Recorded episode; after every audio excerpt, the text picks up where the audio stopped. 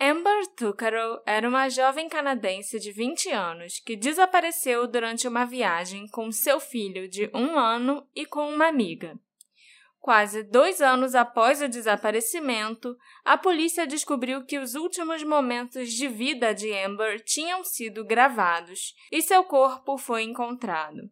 Mas até hoje não se sabe quem a matou.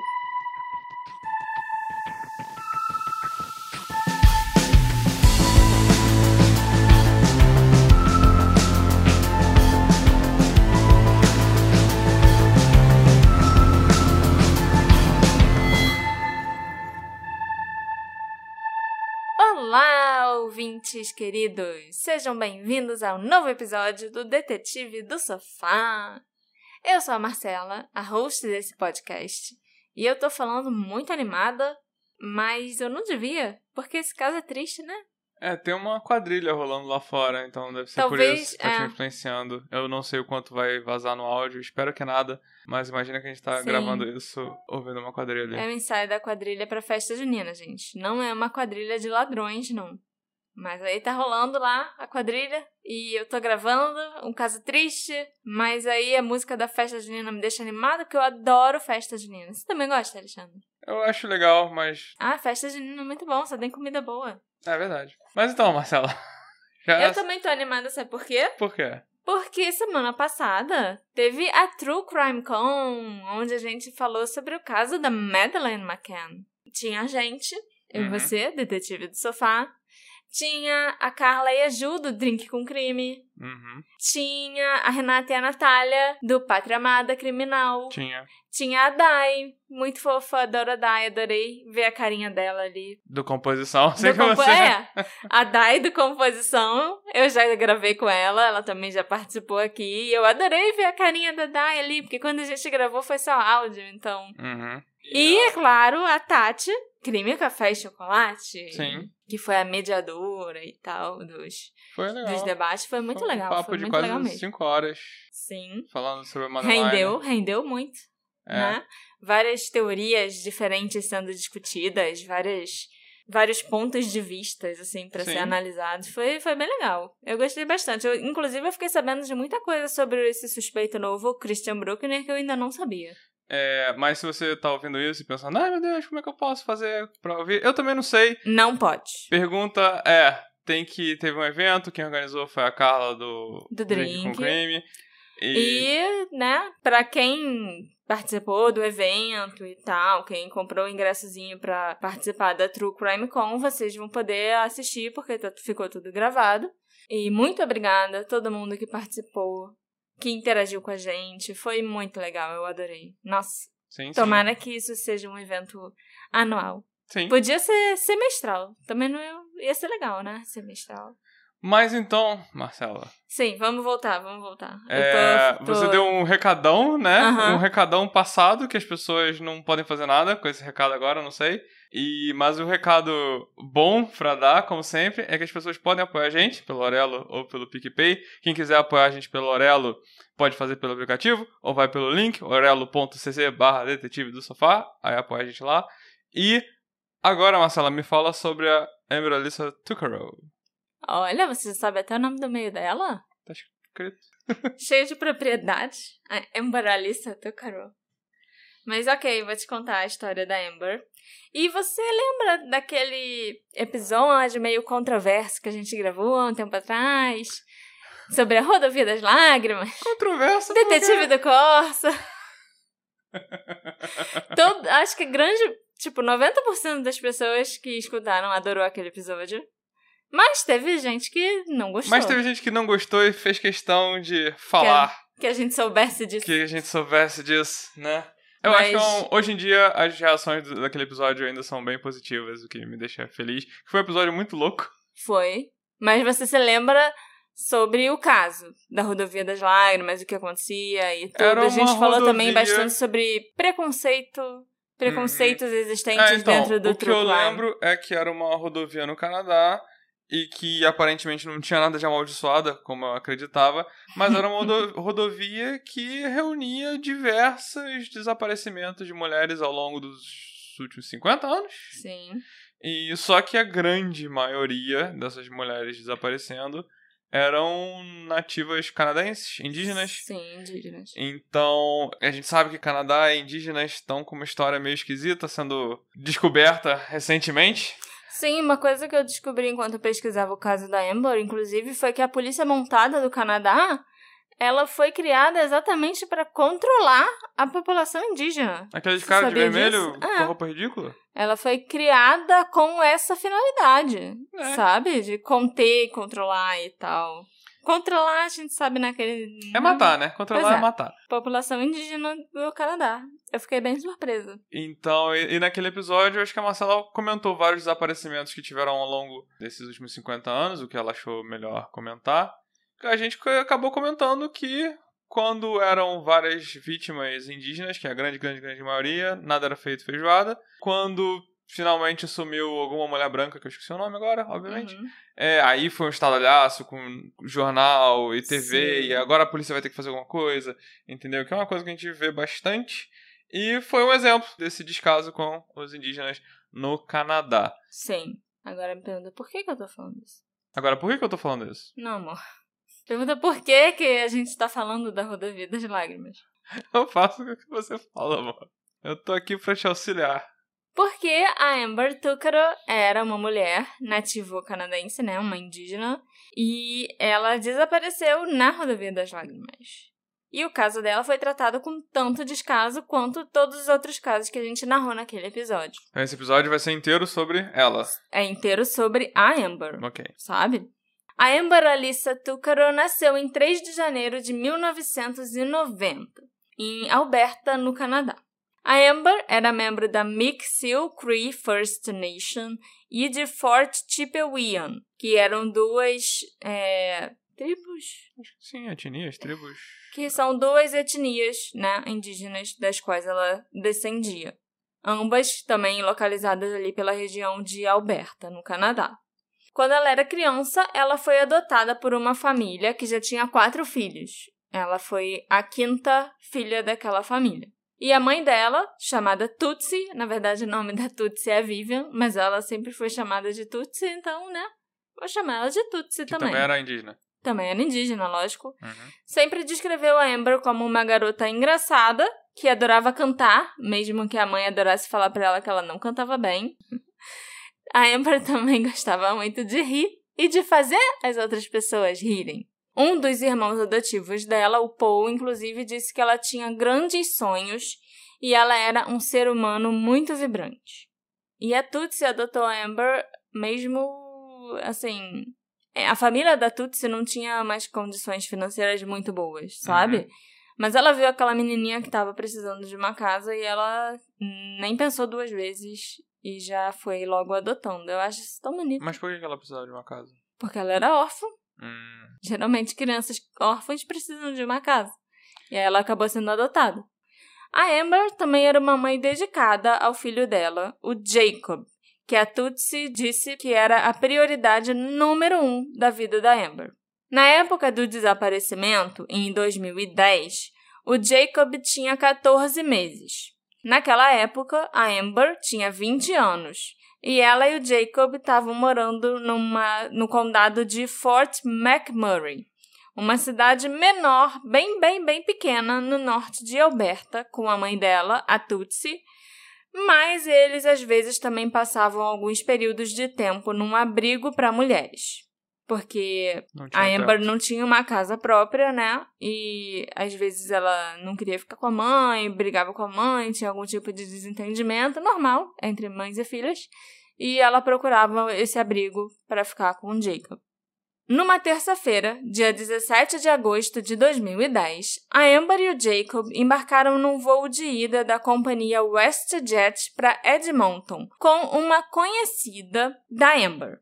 Nunca foi divulgado nem em nenhum documentário, em nada que saiu, nenhum especial que saiu sobre a Amber, qual era o nome dessa conhecida dela. Mas era conhecida? Era amiga? Era conhecida. Elas se conheceram numa época que a Amber estava passando ali no abrigo de mulheres. Uhum. Essa mulher também estava lá e as duas acabaram ficando amigas, mas era algo que não tinha, sei lá, meses que elas se conheciam. Ok, Não era tipo, ah, amiga de infância, nem nada assim. Entendi. Mas eu- a Tutsi me contou, eu conversei com ela hoje pelo Messenger, ela me contou qual é o nome dessa conhecida, pelo menos o primeiro nome. Uhum. Eu tinha escrito até aqui no roteiro é, a inicial do sobrenome dela, eu ia ficar chamando ela de R, o roteiro quase todo. Mas agora que eu sei o nome dela, eu vou chamar ela pelo nome, que é Evangeline. E vocês estão escutando e sabendo disso em primeira mão aqui no Detetive do Sofá. Porque a polícia nunca deixou a imprensa saber qual era o nome dessa mulher. Mais pra frente ela vai ser bem importante. De acordo com uma linha do tempo compartilhada pela Justice for Amber Tucaro, uma página do Facebook administrada pela Tutsi, a Amber e a Evangeline se conheceram apenas algumas semanas antes do desaparecimento da Amber, na Unity House, que era um abrigo para mulheres, que eu já mencionei antes, né? Uhum. A Tutsi tinha algumas preocupações sobre essa viagem que veio assim de forma meio repentina. Sabe? A Amber simplesmente ligou pra mãe e falou: Olha, tô indo pra Edmonton com levando Jacob com a Evangeline e volto daqui a alguns dias. Não era nada que parecia ter sido planejado com muita antecedência. Mas era pra morar lá? Era pra trabalhar? Era pra quê? Essa é a questão. Ok. A gente não sabe exatamente. Mas a Amber assegurou para a mãe que ela só ficaria fora por dois ou três dias. Depois de um voo curto, os três se hospedaram no Nisco Place Motel, do outro lado da rodovia 2 do aeroporto, porque era um local mais barato do que hotéis na própria cidade de Edmonton. Apesar de ser chamado de Aeroporto Internacional de Edmonton, esse aeroporto, na verdade, estava localizado na pequena comunidade de Nisco, aproximadamente 27 quilômetros ao sul de Edmonton. Na fronteira sul de Nisco, havia um outro pequeno município na área da Grande Edmonton, chamado Leduc. A Amber e a Evangeline aparentemente tinham planos de ir para Edmonton mais tarde, no dia que elas chegaram na cidade. No dia 18 de agosto, o dia seguinte, né? Que elas estavam lá já, no segundo dia de viagem. Depois de passarem a primeira noite lá no hotel, a Amber decidiu sair do apartamento por volta das 8 da noite e ela ficaria fora por mais ou menos meia hora. Ela deixou o Jacob sob os cuidados da Evangeline. Eu li em algumas fontes que ela tinha dito para Evangeline que ela ia sair para buscar comida, comprar comida, tipo um take-out food. Uhum. Mas algumas outras fontes disseram que ela estava muito animada para visitar Edmonton e decidiu sair para passear, tipo, Turista. turistar. O que é estranho porque ela não ia simplesmente deixar o filho dela para sair para turistar. Então, eu acredito que a teoria de sair para comprar comida seja mais plausível. E quando ela saiu do motel, foi a última vez que ela foi vista. Foi o último avistamento confirmado da Amber Tucaro. A gente sabe que pouco depois disso, a Amber pegou carona com um homem desconhecido. Numa entrevista da polícia montada no início das investigações, os policiais disseram que a Amber tinha sido vista pela última vez por um pedestre que estava passando entrando num veículo. Uhum. Mas depois disso, a própria polícia disse que o último avistamento dela foi mesmo no motel, saindo de lá, Com a Evangeline. com a Evangeline. Ninguém teria visto ela entrar no carro desse desconhecido. Mas ela realmente pegou carona com um homem ali naquela rodovia, como a gente sabe pelo episódio da Rodovia das Lágrimas, que muitas mulheres indígenas fazem. Né? Lá não tem ônibus, lá não tem nada disso. Então, o meio de transporte das pessoas na Rodovia das Lágrimas é pegar carona. Essa rua que ela tava já era a Rodovia das Lágrimas? Já, a Rodovia das Lágrimas é enorme. Eu acho que a gente mencionou a extensão dela no outro episódio. Ela é Uhum. muito, muito grande. Então, ela foi lá, pegou carona com um desconhecido. De acordo com a Tutsi, ela e a Amber estiveram em contato regular ao longo do dia. Mas em algum momento a Amber parou de responder. Por celular? É, trocando mensagem, até falando no telefone mesmo. Uhum. E isso preocupou a Tutsi, porque ela e a Amber eram muito próximas e ela conhecia os hábitos da filha. Ela sabia que a Amber ia ficar mandando mensagem para ela o tempo todo para falar como estavam as coisas, como estava a viagem, como estava o Jacob. Uhum. Então, depois dela passar muitas horas preocupada com a Amber, ela finalmente resolveu ligar para Evangeline por volta das nove e meia da noite.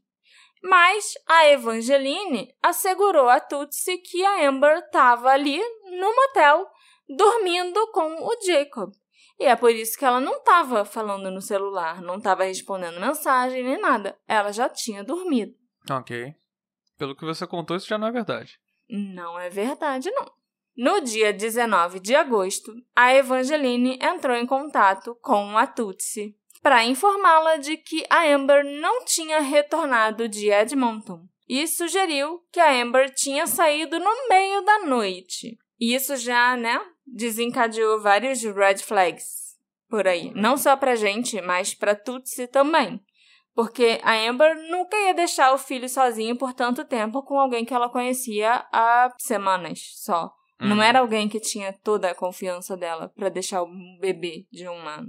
Além disso, a contínua falta de contato e postagem também nas mídias sociais assustou a Tutsi profundamente. Ela sabia que tinha alguma coisa errada, então ela rapidamente ligou para a polícia montada para relatar o desaparecimento da Amber. Eu acho que agora você não vai ter nenhuma surpresa com o que eu vou contar, amor. Ok. E, infelizmente, dada a imensa quantidade de racismo anti-indígena do Canadá, a polícia montada disse para a mãe da Amber que ela provavelmente estava apenas festejando, estava por aí com algum cara que ela conheceu, tinha ido para um barzinho e tal, para ela ligar de volta em 24 horas se a Amber não tivesse dado notícia até lá. E esse foi apenas o primeiro de muitos e muitos e muitos erros cometidos pela polícia montada nesse caso. Inclusive, são tantos erros que não dá nem para mencionar todos nesse episódio. Nossa.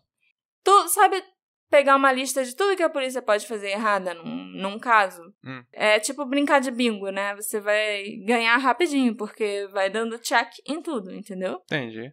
Depois que passaram essas 24 horas, a Tutsi ligou para a polícia montada de novo e falou: Olha só, minha filha ainda não apareceu.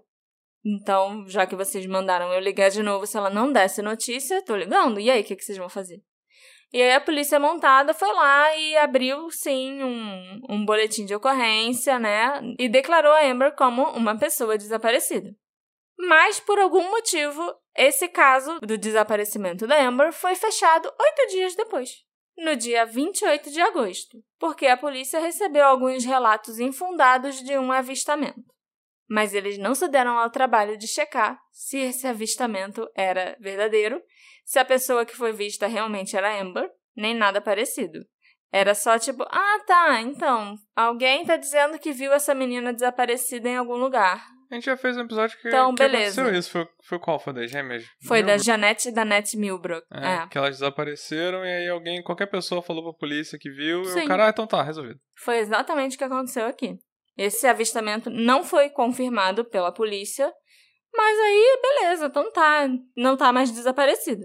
No dia 4 de setembro, inclusive, a polícia anunciou que não tinha motivos para acreditar que a Amber estava em perigo. E eles sabiam que ela ainda estava na área de Edmonton.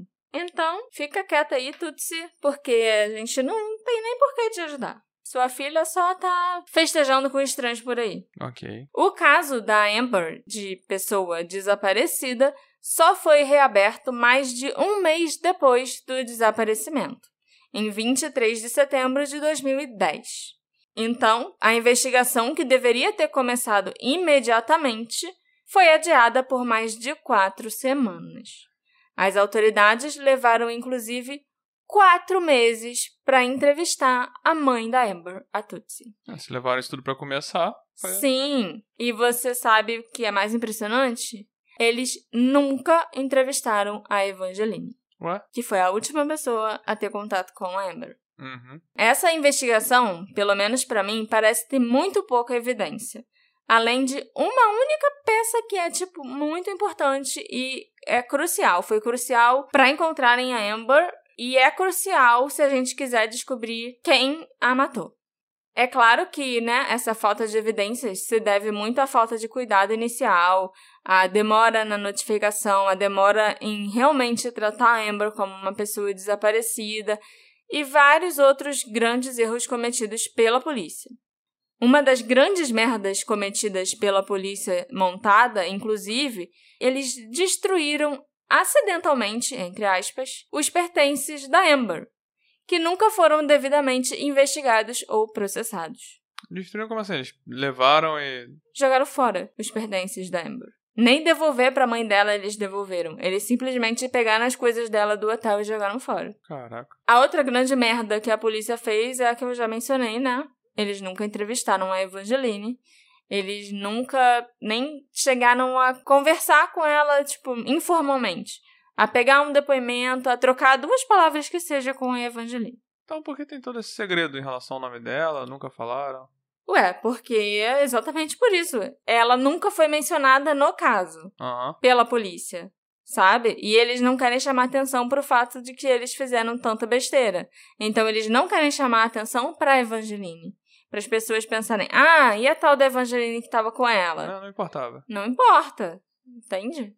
Ao invés de, não, a gente não conversou com a mulher, ela sumiu depois. É tipo, ah, não, ela não importa, vamos abafar isso aqui. E eles também nem podem ficar mencionando tanto a Evangeline porque não tem motivo. Eles não podem tratar ela como uma pessoa de interesse nem como uma suspeita porque eles não têm nada nesse caso que ligue a Evangeline à morte da Amber. E se eles chamarem ela de suspeita ou falarem dela como uma pessoa de interesse e tal, eles podem ser processados. Tá, calma, mas por enquanto ela ainda tá desaparecida. Por enquanto a Amber ainda tá desaparecida. Lógico que a polícia nunca manteve um bom relacionamento com a família Túcaro em relação a essa investigação. Inclusive, agora, há três anos atrás, em 2019, a polícia montada pediu desculpa publicamente pela forma como eles lidaram com a investigação. Investigação que esfriou rapidamente. A Tutsi aceitou as desculpas, mas a desculpa não traz a filha dela de volta e a desculpa também não vai fazer o culpado pagar pelo que fez, né? Em 28 de agosto de 2012, dois anos após o desaparecimento, a polícia montada divulgou um pequeno trecho do último telefonema da Amber Tucaro. Algo inédito para a polícia montada nesse tipo de investigação, e a polícia também afirmou que eles agora acreditavam que a Amber era uma vítima de homicídio. O telefonema é horrível, ele dá arrepios, para dizer o mínimo. Só um minuto desse telefonema foi divulgado até hoje, mas a ligação em si durou 17 minutos. Nesse trecho que foi divulgado, uma Amber assustada fala com um homem e ela repetidamente pergunta a ele para onde ele a está levando. E ela claramente não acreditava nas respostas dele e dizia para ele: É melhor você não estar me levando a algum lugar que eu não queira ir. Tem gente que escuta esse trecho da gravação e acha que tem duas pessoas falando com ela no carro. Mas a polícia mesmo afirmou que é uma pessoa só porque eles já escutaram várias vezes esse, os 17 minutos, né, na íntegra. Mas ela tava com medo que do jeito que você leu, parecia que ela tava confrontando a pessoa. Ela, ela tava confrontando porque ela queria voltar para casa pro filho dela. Uhum. Ela não queria morrer. Uhum. E ela sabia que aquele homem ia fazer alguma coisa com ela. Ela tava com medo, mas se ela não confrontasse, o que, que ela ia fazer? Ela só ia ficar Entendi. quieta, sabe? Em algum ponto perto do final da ligação, a Amber parece pedir ao homem que está dirigindo para encostar. E ele responde dando alguma desculpa sobre o cascalho na estrada, e então a ligação parece terminar abruptamente. Então esse um minuto é o final da ligação? É, é mais pro final. É, a gente, inclusive, pode botar até esse trecho da chamada aqui para os nossos ouvintes escutarem, Alexandre. Ok. Mas, assim, é bem me deixou bem, bem mal, sabe? Porque eu sabia que aquilo ali eram os últimos momentos de vida da Amber, enquanto eu escutava. Entendi. E é bem, bem perturbador, porque ela tá assustada e ela, ela quer sair dali. Ela sabe que ele vai fazer coisas horríveis com ela. Ela tem um filho pequeno. Principalmente quando eu pensava, tipo, no, no Jacob, que só tinha um aninho, sabe? É, é bem, bem ruim. É, eu não, eu não ouvi ainda, mas eu vou botar. Where are we by? We're just heading south of uh, Beaumont, or north of Beaumont. We're heading north of Beaumont. Yo, where are we going? No, this is a... Are you fucking kidding me? You better not take. You better not be taking me anywhere I don't want to go. I want to go into the city. Hey. Yo, we're not going into the city, are we? No, we're not. Then where the fuck are these roads going to? 50th Street. 50th Street. Are you sure? Absolutely. No, where are we going? 50th Street. 50th Street. 50th Street. East, right? East. Over town. Bravo.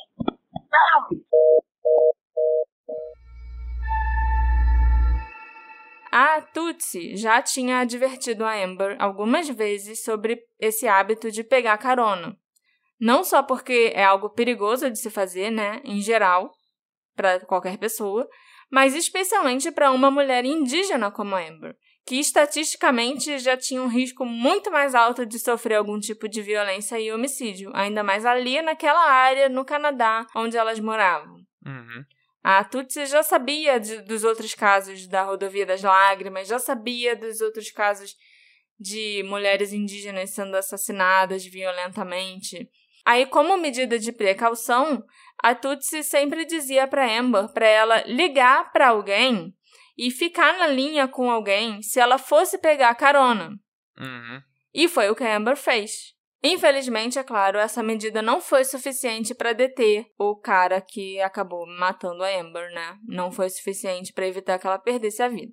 Mas a Amber foi esperta, porque ela ligou para um dos irmãos que estava preso no Edmonton Remand Center na época. Uhum. E por isso a ligação foi gravada, Porque era pra penitenciária. porque era para penitenciária. Então, assim, ela sabia que alguma coisa muito ruim podia acontecer. Então, ela não só ligou para alguém, ela ligou para alguém que ela sabia que a ligação seria gravada. Ela ligou para a penitenciária e a ligação foi gravada integralmente, sabe? Uhum. Todos os 17 minutos foram gravados e registrados. Cara. Só é uma pena que a polícia tenha demorado dois anos para descobrir essa gravação. Putz. Foi em 2012, né? Uhum. Foi quando eles liberaram.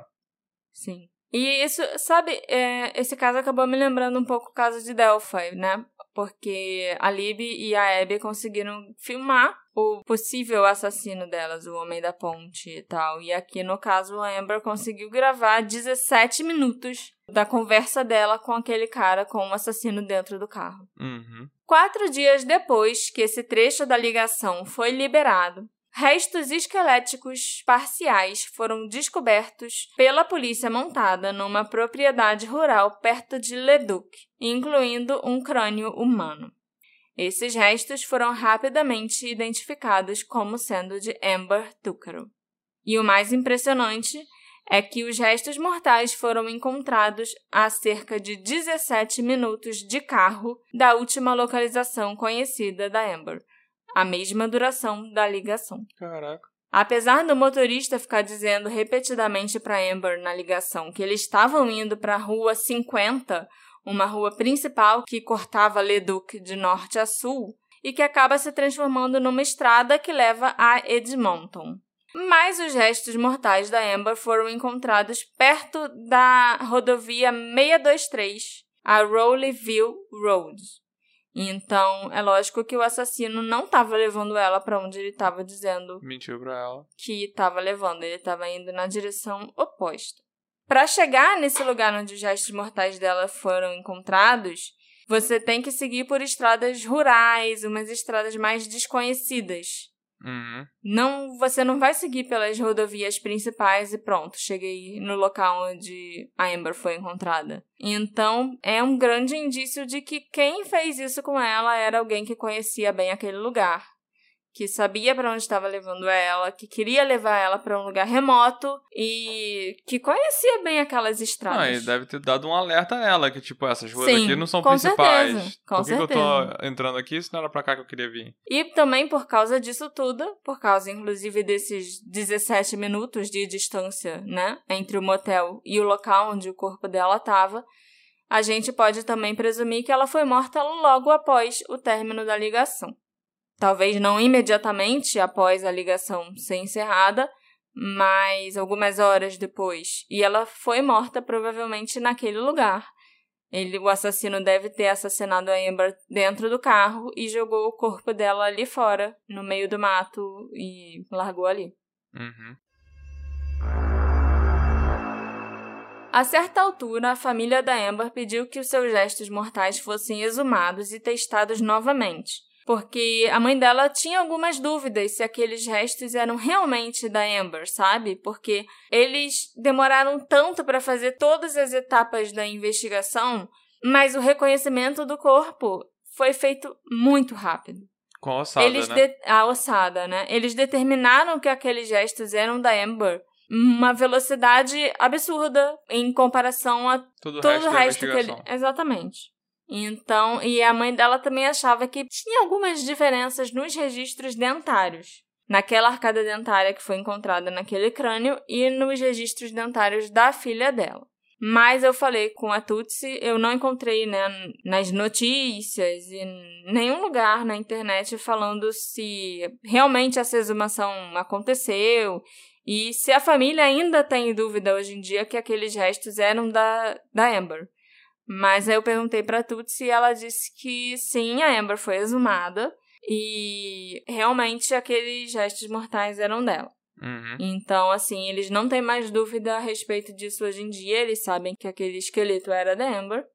Mas ela ainda não consegue explicar algumas diferenças na arcada dentária, sabe? Tinha um, um dente de ouro, se eu não me engano, na arcada dentária daquele crânio. E ela não fazia ideia que a Amber tinha um dente de ouro Entendi. sabe? Já se passaram mais de 11 anos desde o desaparecimento e assassinato da Amber Tucker. Que eu saiba, até hoje não houve suspeitos ou pessoas de interesse nomeados no caso.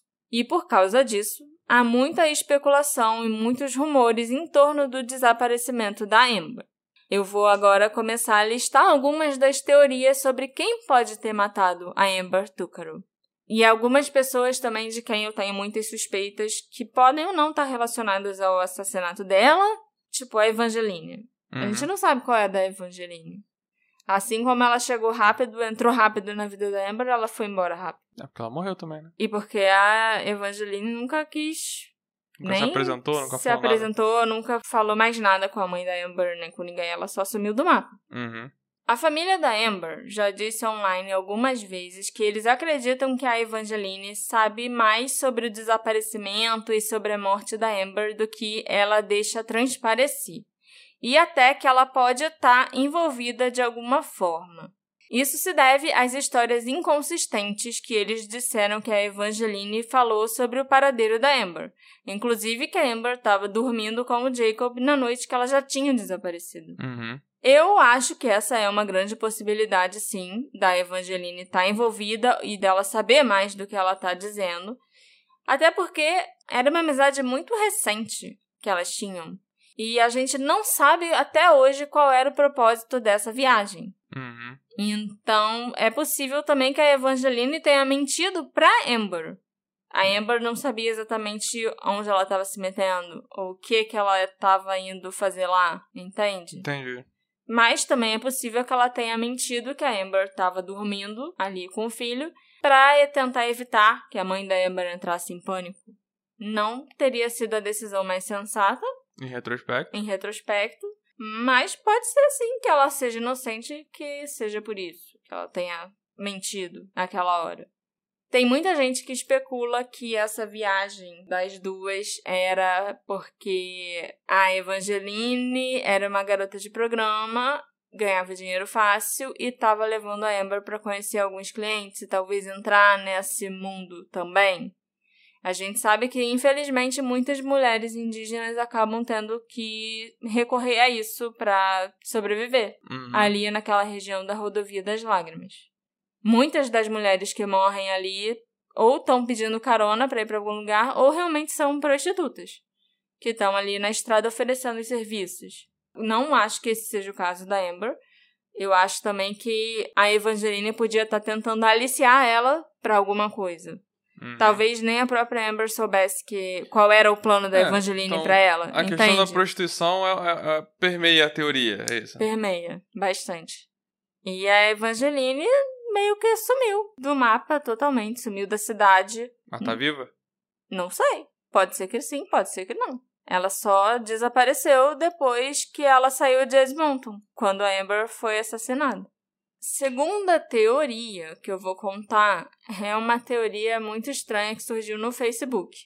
Em janeiro de 2020, um homem chamado Dustin McKisson fez várias postagens nas mídias sociais, no Facebook especificamente, afirmando que ele acreditava que o seu pai, o David McKisson, tinha assassinado a Amber Tucaro, assim como várias outras mulheres no Canadá, na Rodovia das Lágrimas, e também nos Estados Unidos, desde a década de 70.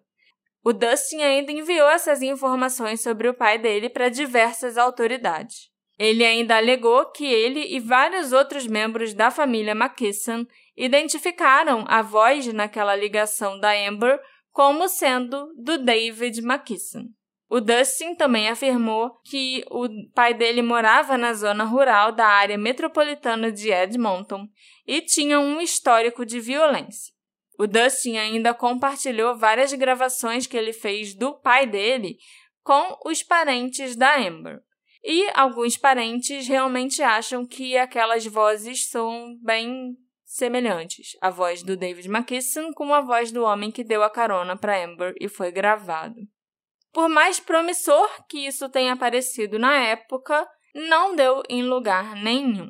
Porque apenas um mês antes dele ter feito essas postagens malucas aí acusando o pai no Facebook, ele tinha apresentado uma lista semelhante de desaparecimentos que ele acreditava que o pai tinha envolvimento em Banff, outra cidade do Canadá, para a polícia montada.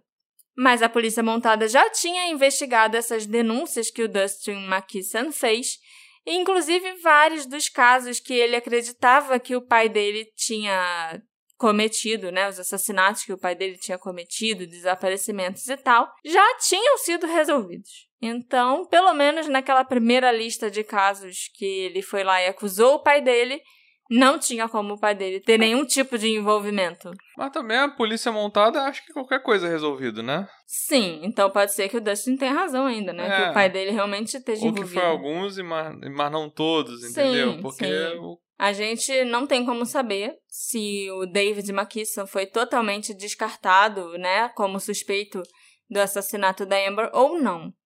Mas a polícia montada se referiu às postagens do Dustin como informações errôneas. E depois disso tudo viralizar, o Dustin foi lá e apagou as postagens do Facebook dele. Ok. A terceira teoria nunca foi mencionada pela polícia ou então nas notícias e tal sobre o caso da Amber. Só em comentários do Facebook feitos por um homem que acha que ele é uma testemunha em potencial. Esse homem comentou em algumas postagens do grupo Missing Amber Alyssa Tucaro, dizendo que ele viu a Amber saindo do aeroporto por volta de sete e meia ou oito da noite com um homem que ele conhecia, e mas ele não mencionou o, o homem nas postagens, O nome. né? O nome, é, ele só falou, só chamou o homem de K. E o tal do K estaria dirigindo um veículo com um modelo que ele não quis compartilhar também, Ok. né? Tipo, Um cara que eu não super- vou falar, um dirigindo cara um que eu não vou falar dirigindo um cara. É, isso aí. E ele também falou que ele viu o K voltar para o aeroporto sem a Amber por volta das nove e meia da noite, parecendo cansado e com o rosto vermelho. Ele ainda afirmou que a voz do K também correspondia à voz daquela chamada. Por mais interessante que pareça essa teoria e tal, e tipo, nossa, será que realmente tem uma testemunha que viu a Amber pegando carona e tal? Eu não consigo acreditar, porque, né? É um homem sem nome em um carro Sem nome. sem nome, Não, sem modelo, teoria. sem é um divulgar. cara contando. É, um cara contando o que ele acha que ele viu. Aham. Mas é muito vago. Então, a gente não tem nem como saber se é verdade ou não. O homem disse lá nos comentários que ele contou pra polícia tudo que ele sabia. Contou, inclusive, o nome do homem e qual era o modelo do carro. Mas ele não contou no Facebook para não atrapalhar as investigações. Mas a gente não faz a menor ideia, porque a polícia também nunca falou nada, se esse tal de K foi investigado, se ele foi descartado. Ele nunca foi nomeado publicamente como um suspeito, porque ninguém foi até hoje. Então, provavelmente, essa pista do, Não deu em nada. do carinha do Facebook lá nos comentários não deu em nada. Ou deu em nada, ou nem a polícia também fez alguma coisa. É. Ou, Inclusive, a pessoa que ele viu pode não ter sido a Amber também. Vai saber. Uma das outras teorias que dizem respeito a esse caso é que um serial killer pode estar atuando ali na região da rodovia das lágrimas. É, isso aí, vários, né? Vários. A gente já viu isso, inclusive, no outro episódio, né? Sobre a rodovia. Eu acho que tinha uns três que, a gente, que eu citei. Que eu tenha citado no episódio, eu me lembro de três. Aham. Então, em 2015, a polícia admitiu que estava considerando a possibilidade de haver um serial killer operando na área de Leduc. Há pelo menos 15 casos não resolvidos de mulheres indígenas na área da Grande Edmonton. Eu nem estou falando da rodovia inteira, eu estou falando na partezinha da rodovia das lágrimas que passa por Edmonton. 15 casos. E entre 2002 e 2015, quatro corpos diferentes de mulheres indígenas foram encontrados numa pequena área rural perto de Leduc, incluindo aí o corpo da Amber Túcaro. Aparentemente, essas outras três mulheres cujos corpos foram encontrados estavam envolvidas em trabalho sexual. A Amber, a gente, até onde a gente saiba, nunca esteve envolvida com nada disso. Em 2015, o crânio da Dolores Brower foi encontrado perto de Rowleyville. Ela foi dada como desaparecida em 2005 e foi vista pela última vez pedindo carona em 12 de maio de 2004. Ela tinha 33 anos. Encontrada no dia seguinte ao seu assassinato, em 22 de setembro de 2002, Edna Bernard também foi encontrada num campo em Leduc após ser vista pela última vez num veículo com desconhecidos. Ela aparentemente foi espancada, estrangulada e tacaram fogo ainda no Nossa. corpo da Ed. Ela tinha 28 anos e era mãe de seis filhos. Os restos mortais dela foram encontrados numa área arborizada ao longo da Range Road, ao norte da Rowleyville Road, a cerca de 7 quilômetros a oeste de onde os restos mortais da Amber foram encontrados. A certa altura, alguém chegou a ser preso pelo assassinato da Edna, mas nem a família dela acreditava que a polícia tinha pegado o assassino e acabou que nenhuma acusação foi feita. Essas três mulheres são as que a polícia acha que é tudo vítima de um serial killer. São três mulheres que foram encontradas muito perto De de, onde a Amber estava. E por isso a polícia acredita que tem um serial killer que descarta os corpos das mulheres ali naquele local, Uhum. sabe? Era um raio de mais ou menos 10 quilômetros, onde esses quatro corpos foram encontrados. E em 7 de julho de 2003, os restos em decomposição da Kate Ballantyne, de 40 anos, foram encontrados num campo, numa fazenda perto da rodovia 235, ao norte da Township Road.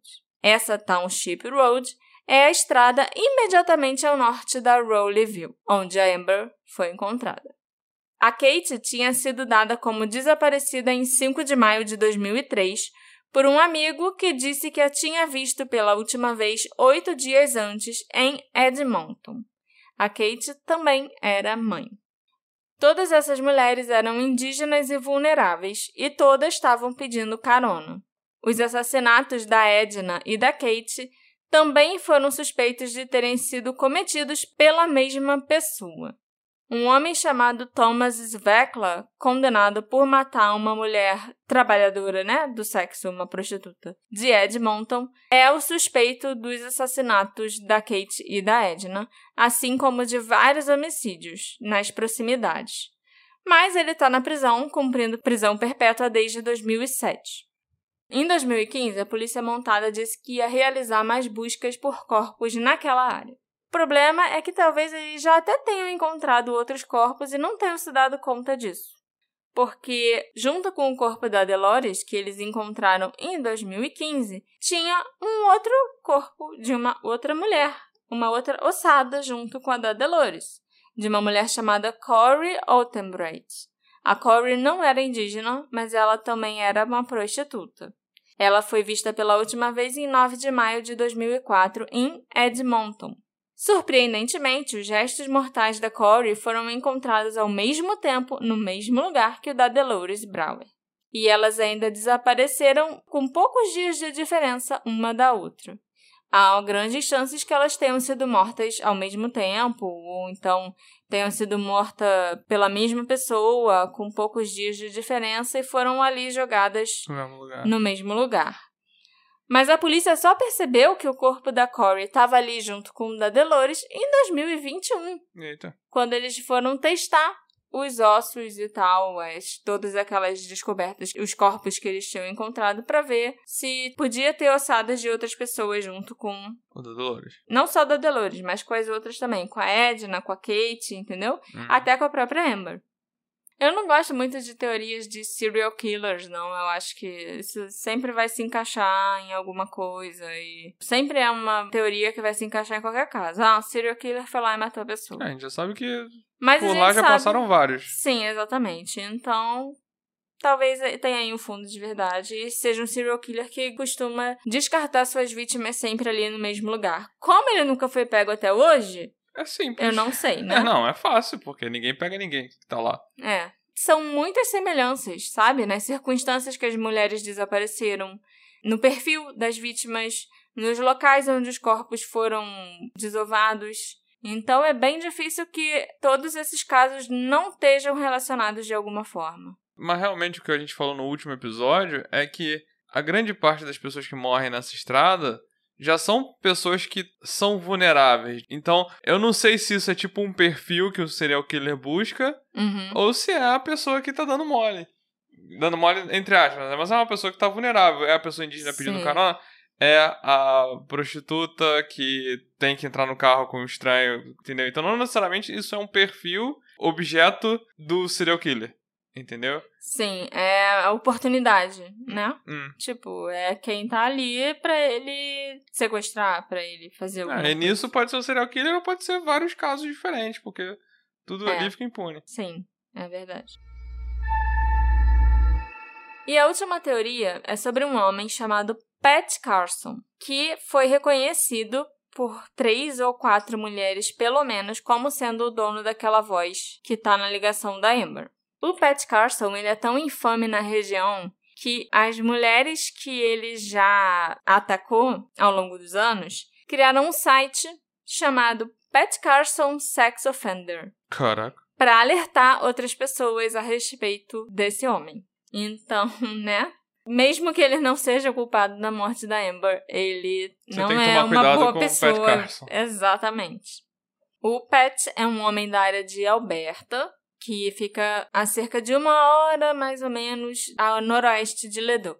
Embora ele não seja oficialmente uma pessoa de interesse ou um suspeito, o nome dele é frequentemente mencionado quando o caso da Amber vem à tona e é discutido em algum lugar. Então, assim, não dá para ignorar isso, né? Por mais que a polícia esteja ignorando até hoje. O Pat é um criminoso sexual registrado e, em algum momento, após sua libertação da prisão no início dos anos 2000 por uma acusação sexual relacionada a um menor de idade, a polícia montada divulgou um aviso de segurança pública sobre ele. Ele tem antecedentes criminais e ele atrai as vítimas com anúncios de jornal, hoje em dia não só de jornal, né, mas também na internet, inclusive no Reddit. Eu achei um anúncio dele no Reddit, tentando recrutar mulheres para trabalharem no rancho dele. Não só trabalhar, mas tipo, trabalho remunerado, mas também para fazer trabalho voluntário. Ou então para fazer coisa, tipo, ah, venha para um retiro espiritual no meu rancho. Ele quer que elas pisem no rancho dele. Exatamente. Eu encontrei um anúncio dele de 2022, desse ano, de dois meses atrás, no Reddit, dele procurando mulheres para irem pro rancho dele, para passarem um tempo lá. Ah, você quer dar uma distância dessa vida corrida e dos seus problemas e, né, da modernidade, essas coisas todas. Então vem aqui pro meu rancho. Ele tem um Airbnb? É um Airbnb que você não paga nada, mas você é estuprada, asfixiada e entre outras coisas quando você tá lá. E só aceita mulheres, é lógico. As acusações que ele enfrentou, pelas quais ele ficou preso no final dos anos 90, inclusive, envolviam prostitutas, no geral, e essas prostitutas acusaram ele de estupro, de violência e de tentativa de estrangulamento, de asfixia, entre outras coisas. Uhum. Se você procurar o Pet na internet, olha, vão ter muitas histórias de muitas mulheres contando as experiências horríveis que elas tiveram com esse cara.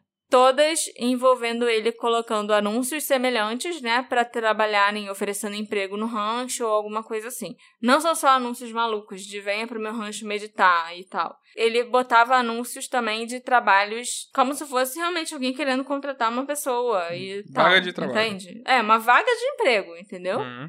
Lógico que tem gente que liga pra ele pra falar do anúncio, resolve não ir, porque vê que ele é uma pessoa muito esquisita.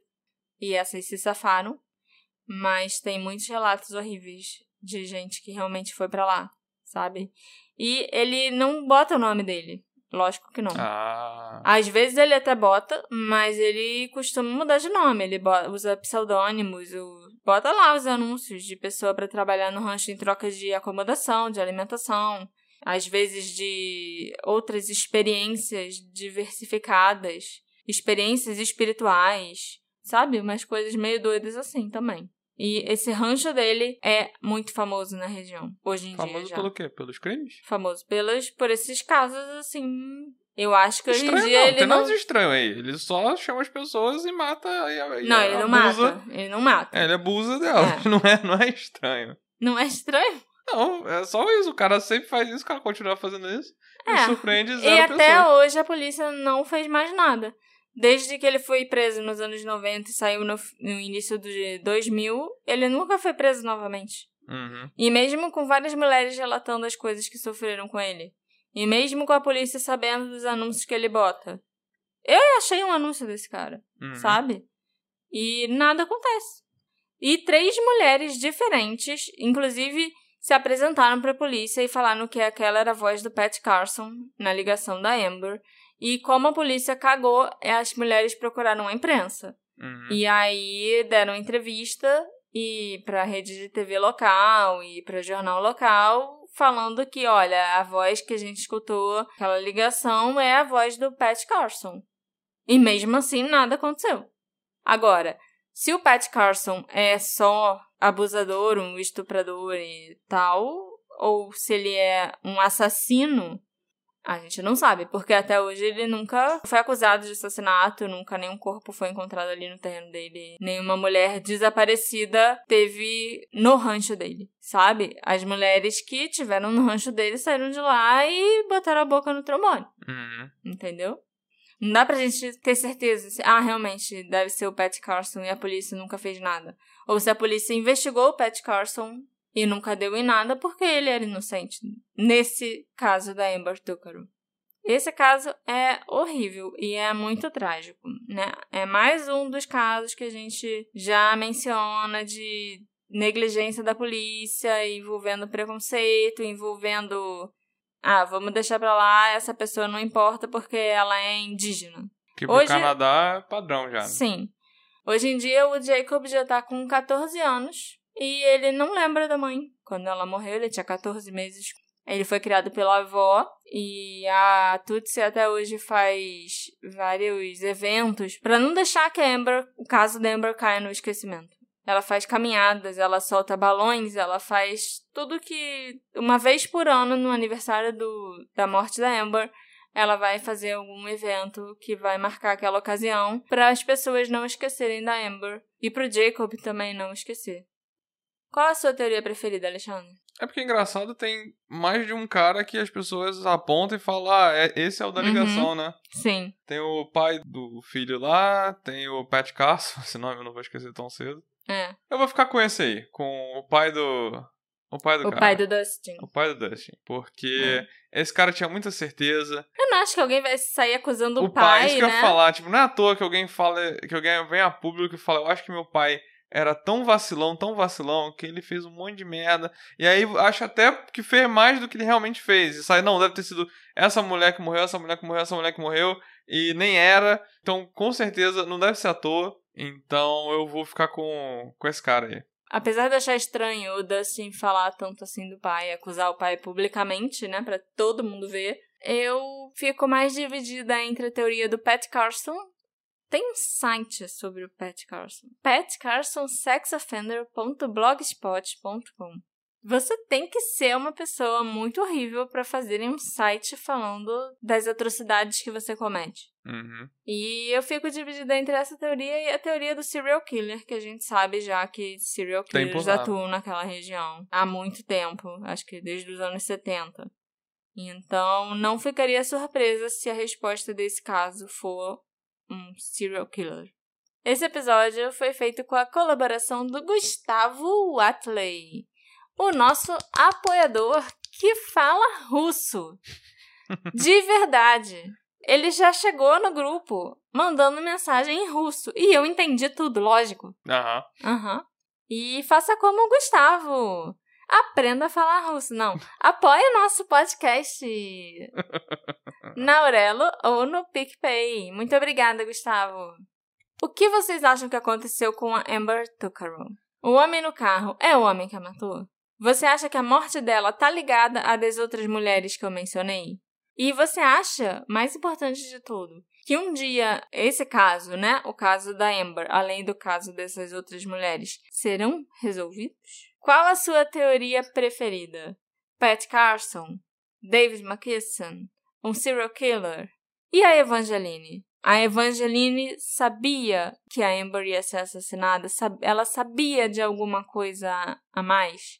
Me encontra nas nossas redes sociais, arroba detetive do sofá, e me diz o que, que você achou do caso da Amber Tuckerell. A gente se encontra na próxima investigação. Tchau, tchau. Tchau, tchau.